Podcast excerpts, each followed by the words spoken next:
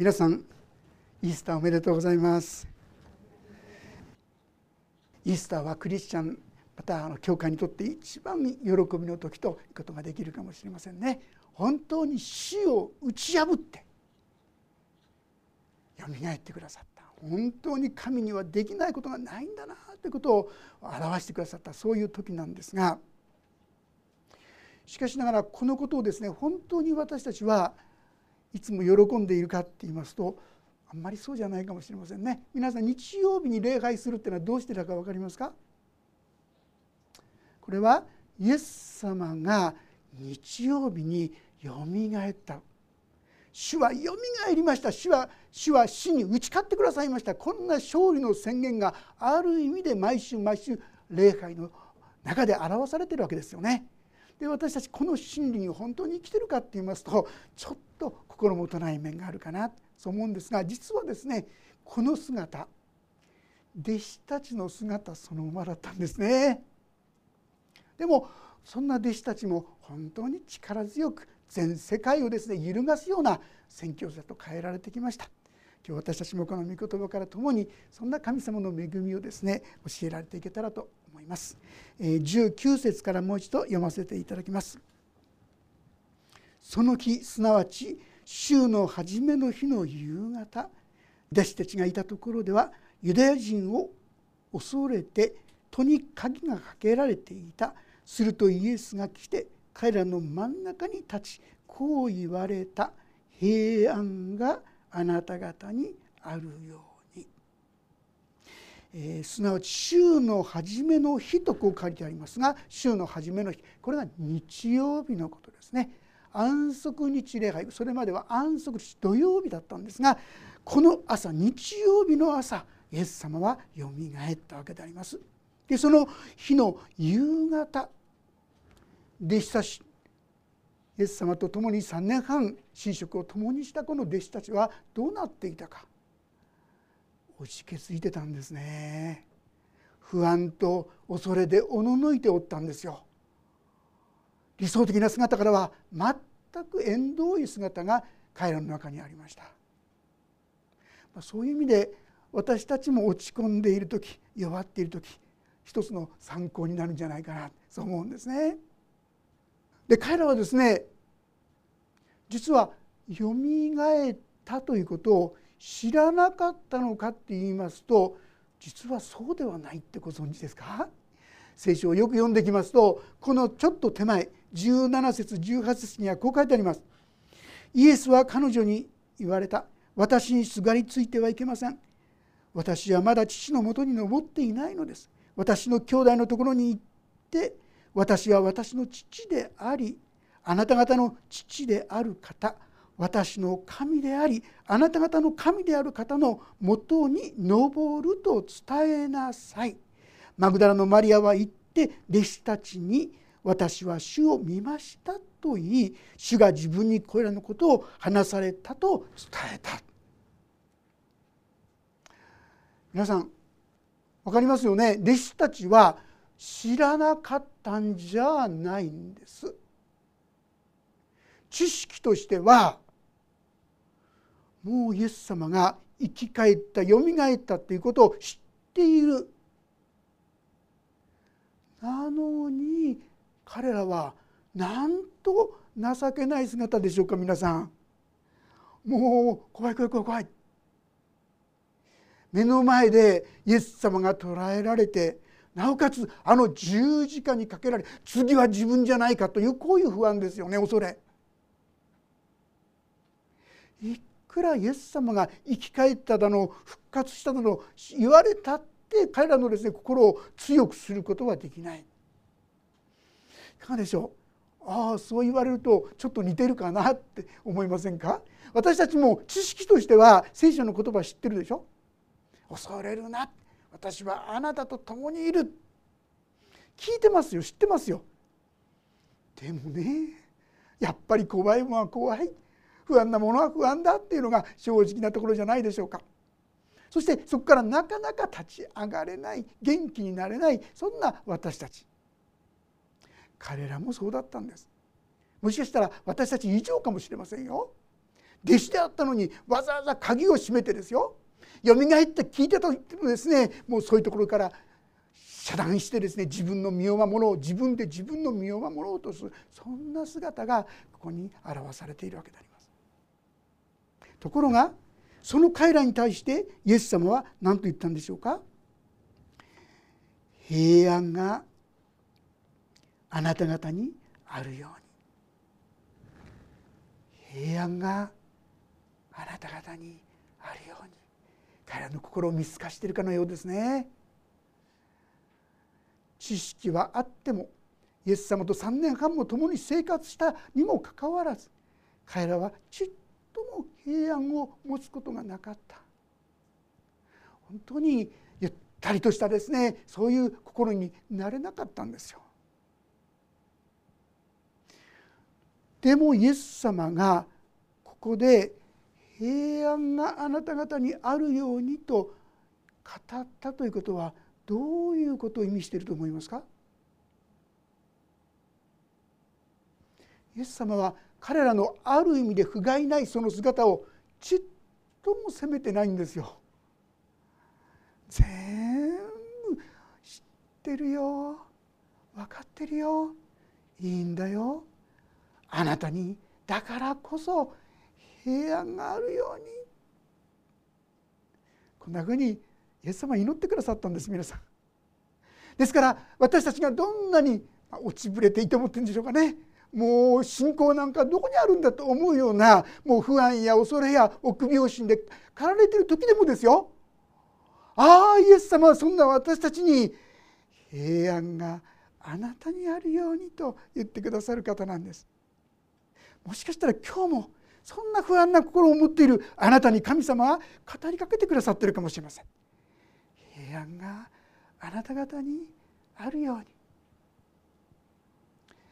ここから彼らの生活は変わり始めていったということなんですね。20節こう言ってイエスは手と脇腹を彼らに示された弟子たちは主を見て喜んだ彼らがなぜイエス様がよみがえったと言ってても平安になれなかったんでしょうね臆病心に駆られてたんでしょうねんなこと言ったってイエス様は実際十字架にかけられたんだよこの目で見なかったらそんな復活なんてありえないじゃないかこの思いの方が強かったんですよ。心配とね神様への信頼は同居できないって言われてるんです。なるほどと思いませんか？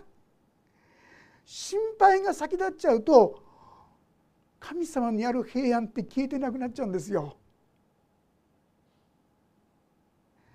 彼らはイエス様の手を本当に見て聞いた話じゃない噂話じゃない実際に触ってみなかったら信じられない。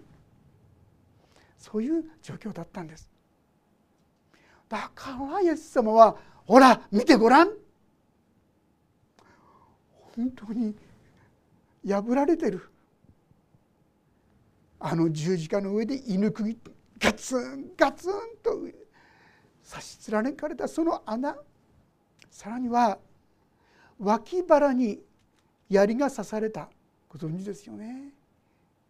普通は亡くなった方が逃げないように足を折るんだそうですね。でもイエス様のとこに来た時にイエス様がもう亡くなっていた。随分早く亡くなってびっくりしたんですが本当に亡くなってるかどうか確認するために弥生を突き刺した。そしたらそこから水と血が流れ出たって書いてありますよ。イエス様はそのような死を本当に経験したその手の指その脇腹。もうこれを見たら否定しようがないじゃないですか。あこの方は本当に十字架にかかった。イエス様じゃないか。そしてそのイエス様が今目の前にじゃないか。そして私はよみがえった。本当なんだ。本当なんだ。本当にこのことは信じて良いことだったんだ。彼らに納得徳がいった。実は私たちの信仰もここなんですね。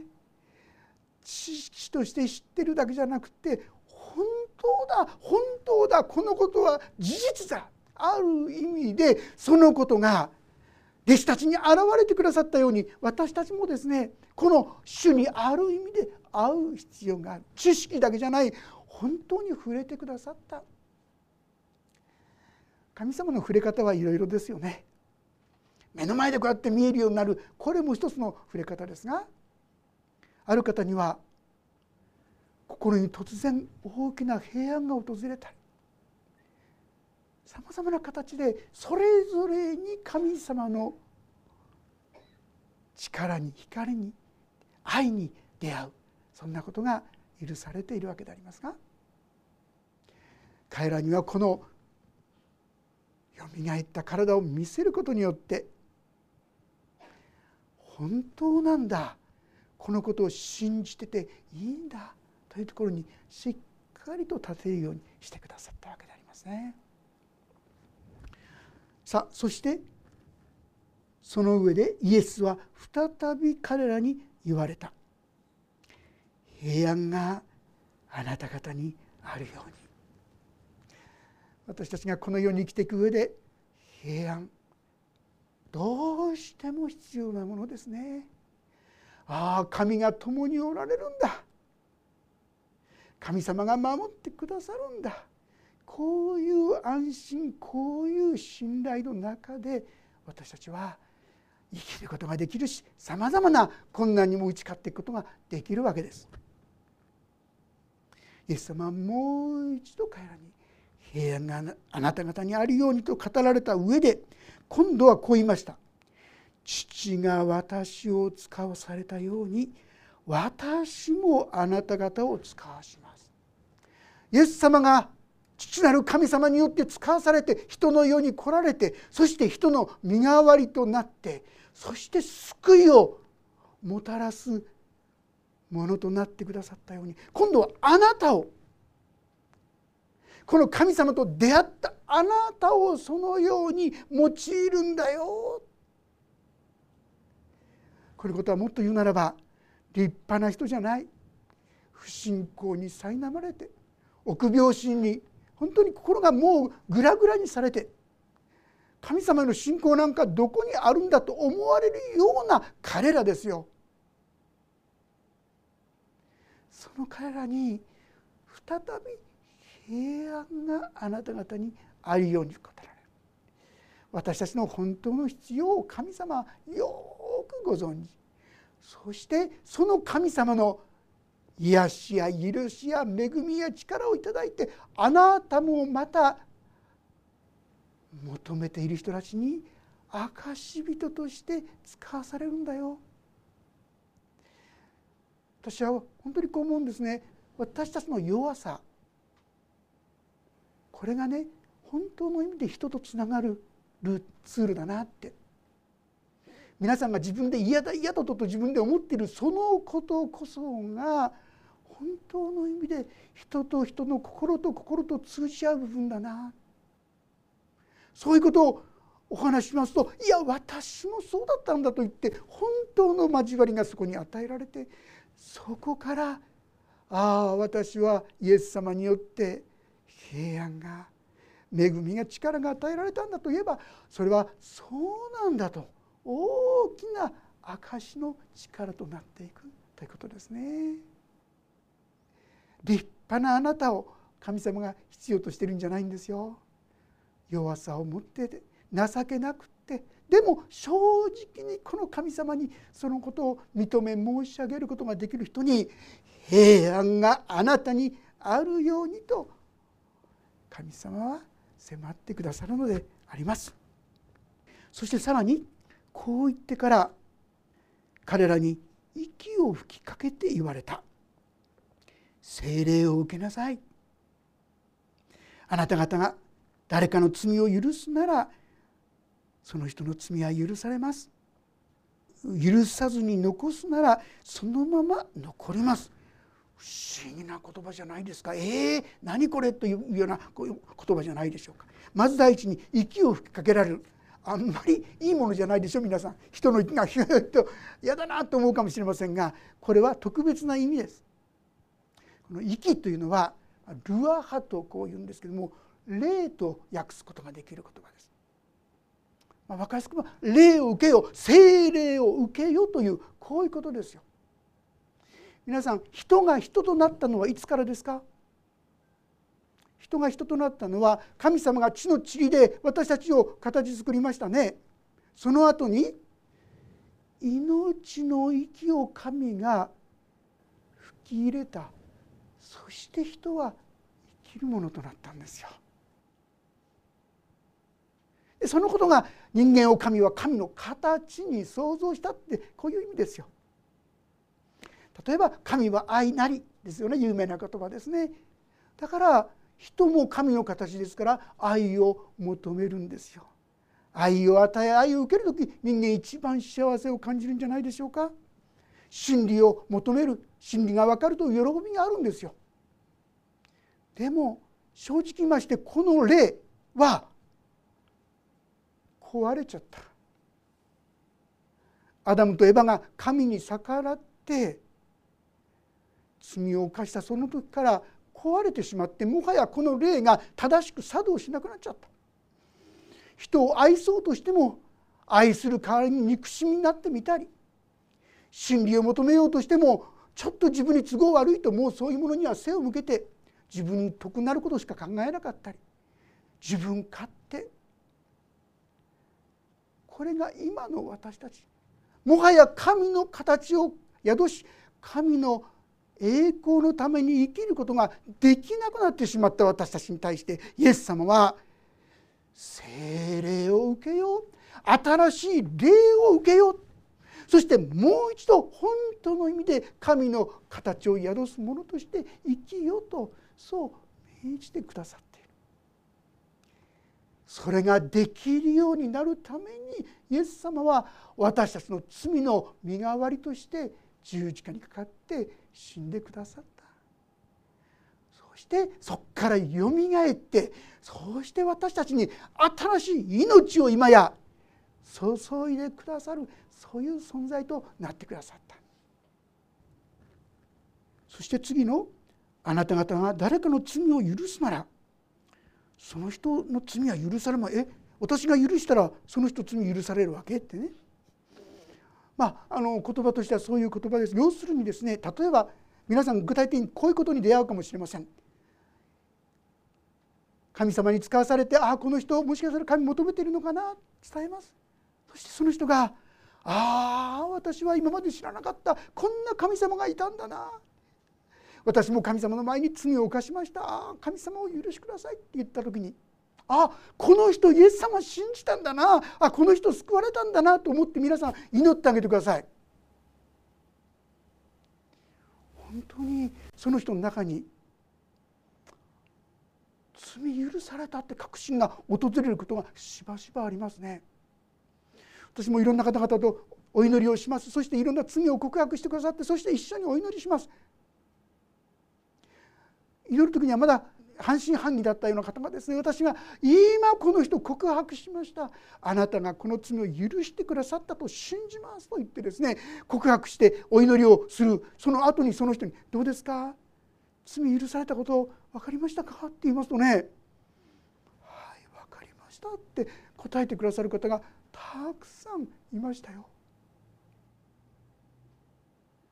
私たちが本当に神の前に立って正しくその人の言葉を受け止めてそうしてこの人は許される信仰がある。そのことを祈る時に神の技は確かに表される。すごい権威が実はクリスチャンたちに与えられている。人々が本当に救われ本当に救いの恵みを感じ取れるような祝福に私たちを預からせるそういう存在にしてくださっている驚きではないでしょうか。それもなんとこのように情けない信仰がどこにあるのかと言えるような彼らにこのことを語ったんですね。まあ、実はイエス様がここで聖霊を受けなさいってこう言ってます。二通りですね考えることができるかと思います。ある人はですねこれをこの時から弟子たちは聖霊を受けた。ペンテコステだその前にここで聖霊を受けたって考える人もいますし。いやこのことはペンテコステの時に聖霊が下ることを言ってるそういうふうに考える人もいますね。いずれにせよ神様はこの福音神様に出会いこの福音に預かるものを通してすごいことをなさせようとしてくださっている私たち一人一人をそのように用いようとしてくださっている恐れおののきながらでもこのような恵みの技に共にですね関わらせてくださったらそう思うんであります。さてところが24節からここに1人の人実は前の時には10人弟子のうち10人だけいたんです。1人いなかった弟子がいました。24節。12弟子の1人でデドモと呼ばれトマスはイエスが来られた時彼らと一緒にいなかった。そこで他の弟子たちは彼に「私たちは死を見た」と言った。しかしトマスは彼らに「私はその手に釘の跡に指を入れその脇腹に手を入れてみなければ決して信じません」と言った。疑い深い人ということもできるし慎重な人ということもできるかと思うんですがしかしこのトマスの言動ですね他の言葉を見るとイエス様がですねまたエルサレムに行こうとしたらもうそこで私たちも一緒に死のう死のうじゃないか。ある意味本気ですよ。命がけですよ。そういう信仰の生き方をですねこのトマスは持っている人物だなということも見るんです。だからこそ中途半端な信仰じゃ飽き足らない。いくら他の人が見た見たあったあったっても本当に私は自分でそこに触れてみなければ私はその信仰を持てない正直にこのことを認め告白していたわけでありますね。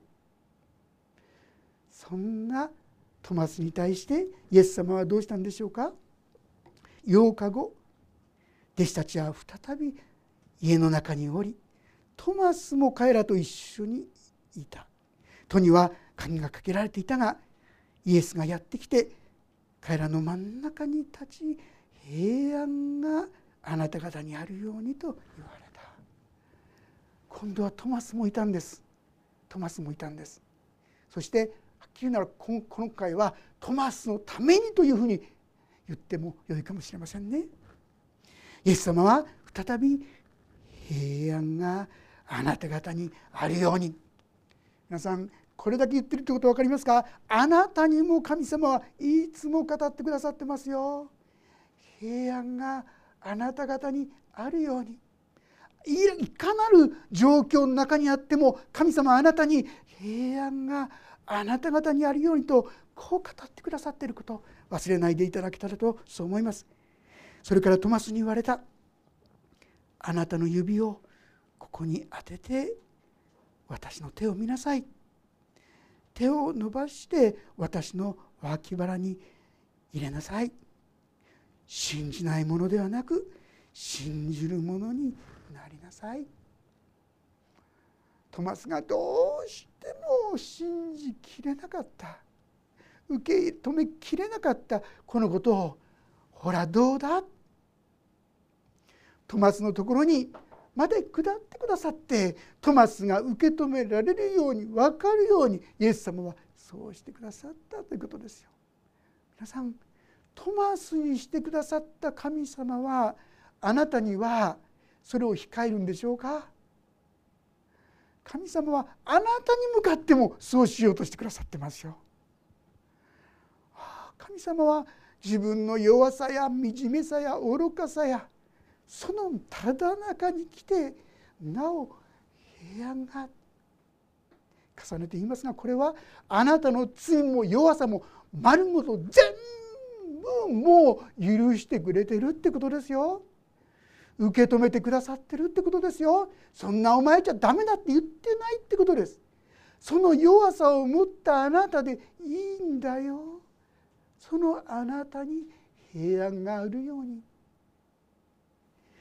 この時から彼らの心にも平安な心が徐々に徐々にですね強くなっていったのかなそんなふうに思います。28節トマスはイエスに答えた「私の主私の神をまおそらくトマスはテーマで入れなかったと思います。もうですね見た本当だってですね本当はトマスもそう信じたかったそう言いたかった。でも言えなかった。でもイエス様がそのように現れてくださって私も我が主我が神あなたは生きておられます。そう言えるようにしてくださった。その言葉だと思いますね。29節イエスは彼に言われた。あなたは私を見たから信じたのですか？見ないで信じる人たちは幸いです。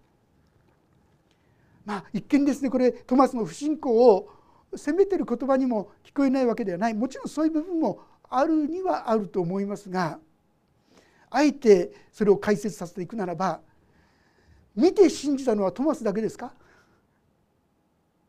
そうじゃないんです。弟子たちもみんな信じられなかったんですが復活したイエス様に出会って初めて本当に信じることできたんですマグダラのマリアっていう人がですねこのイエス様がですねマリアのとこに来た時に何て言ったか知ってますか？信仰深いと思われてこのマリアがですね園庭っていうかその花のきれいな花の園があったようなんですがそこを管理してる人だと思ったんですイエス様のこと。なんとイエス様見てるんですよ。見ててもそういうふうにしか思えないんですよ。であなたがこのイエス様の遺体を死体をですね持ってったんだったら私にそれ連れてってください見させ教えてくださいってこう言ってんですよ。なんととんちんかんなこと言ってるんでしょうね。そしたらですねイエス様はどうしたかって言いますとマリアにはマリア？前から言い慣れた言葉でマリアを呼んだんですその言葉を聞いた途端にマリアはちょっと振り向いてその言葉を聞いた途端ラボニラボニっていうのは私の先生前々から言ってる言葉ですよああイエス様だイエス様だイエス様が私に声をかけてくれたんだな。深い感動と感謝でラボにって言葉が出たかなと思いますね。皆さんそうか。みんな見なきゃ信じられなかったんだな。みんな私と同じ50歩100歩だな。安心してください。私はどうも信じきれないんですよ。委ねきれないんですよ。安心してください。弟子たちもそうでした。でもイエス様はその彼らに平安があなた方にあるように。どうぞこの言葉がかけられた時にこれまで打ち消さないでください。ああ我が主我が神と神様だったんですねって。私は素直にこの神様の自分への触れ方を受け取らせていただきたい。私ある方のですね証をなんか残ってるんですがその方がですねいろんな出来事があったんです。ちょっと辛い悲しいことがあったんです。でもそのことで分かったんです。ということは神様あのこともこの問題もこれもあれもみんな神様あなただったんですか？ってね。そして「そうですか。分かりました」ならいいんですって。その日から彼女の信仰は大きく変わったようですね。神様の触れ方はみんな違います。あなたにだけわかる。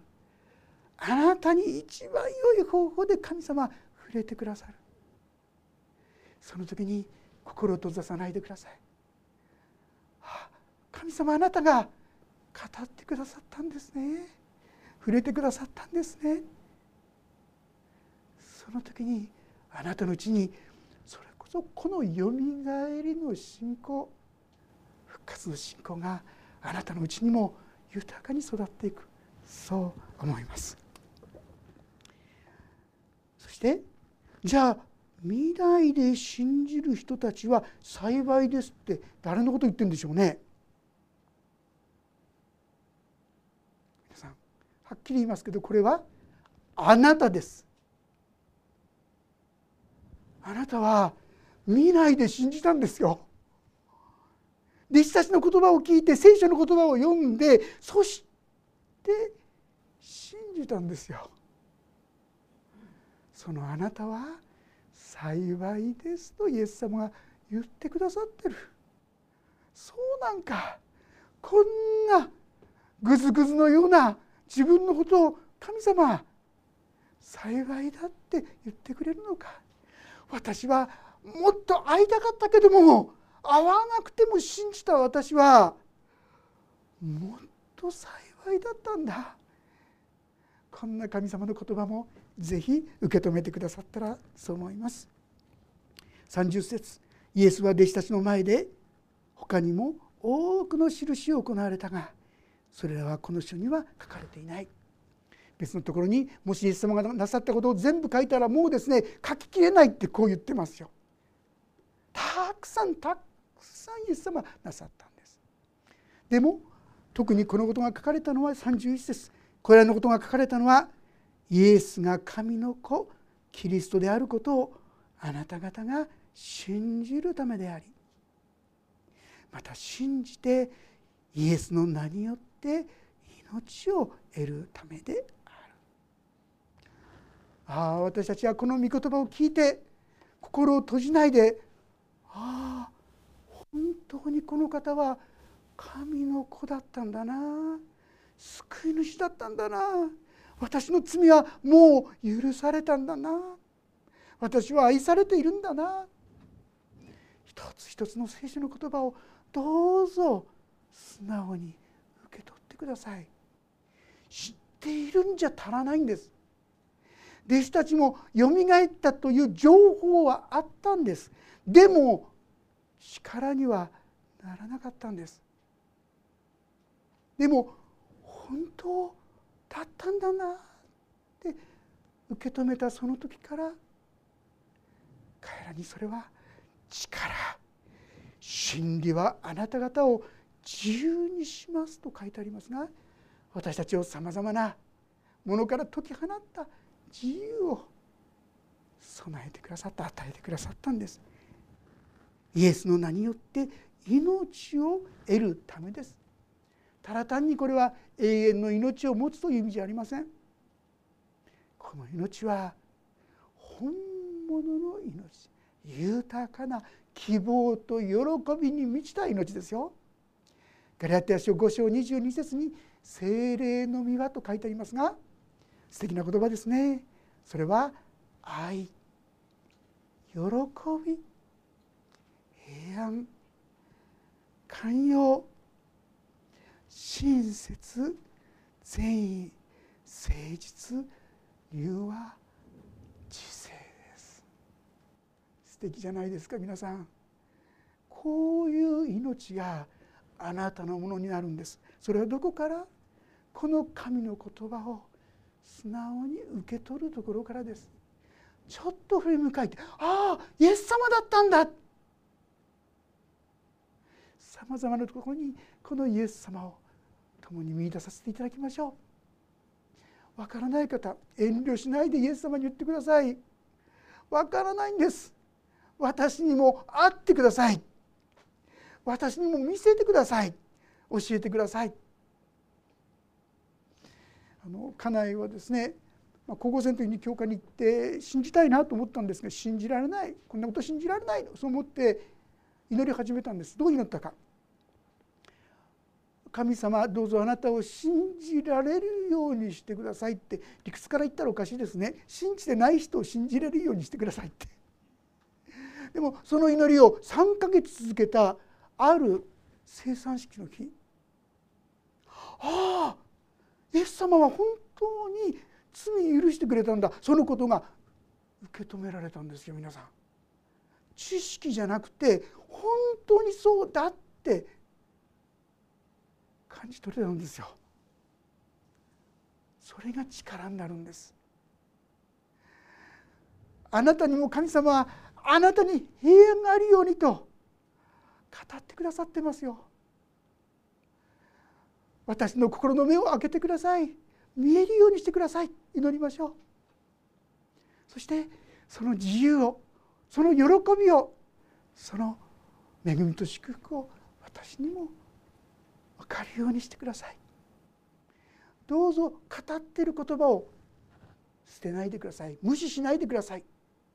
さまざまな形で神様は語ってくださいますからその言葉に耳を傾けて私も新しい命に豊かに生きるものとならせていただきたいと思います。お祈りをいたします。天の神様不信仰で神を信じているのかと言われるような弟子たちの姿。でも主よまさしくこれが私たちの日常の生活です。でもそんな中にあなた方に平安があるようにとイエス様は大胆に近づき語ってくださり触れてくださいました。それによって彼らも変えられていったのです。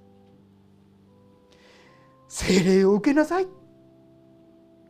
イエス・キリストを信ずる者は聖霊を受けることができます。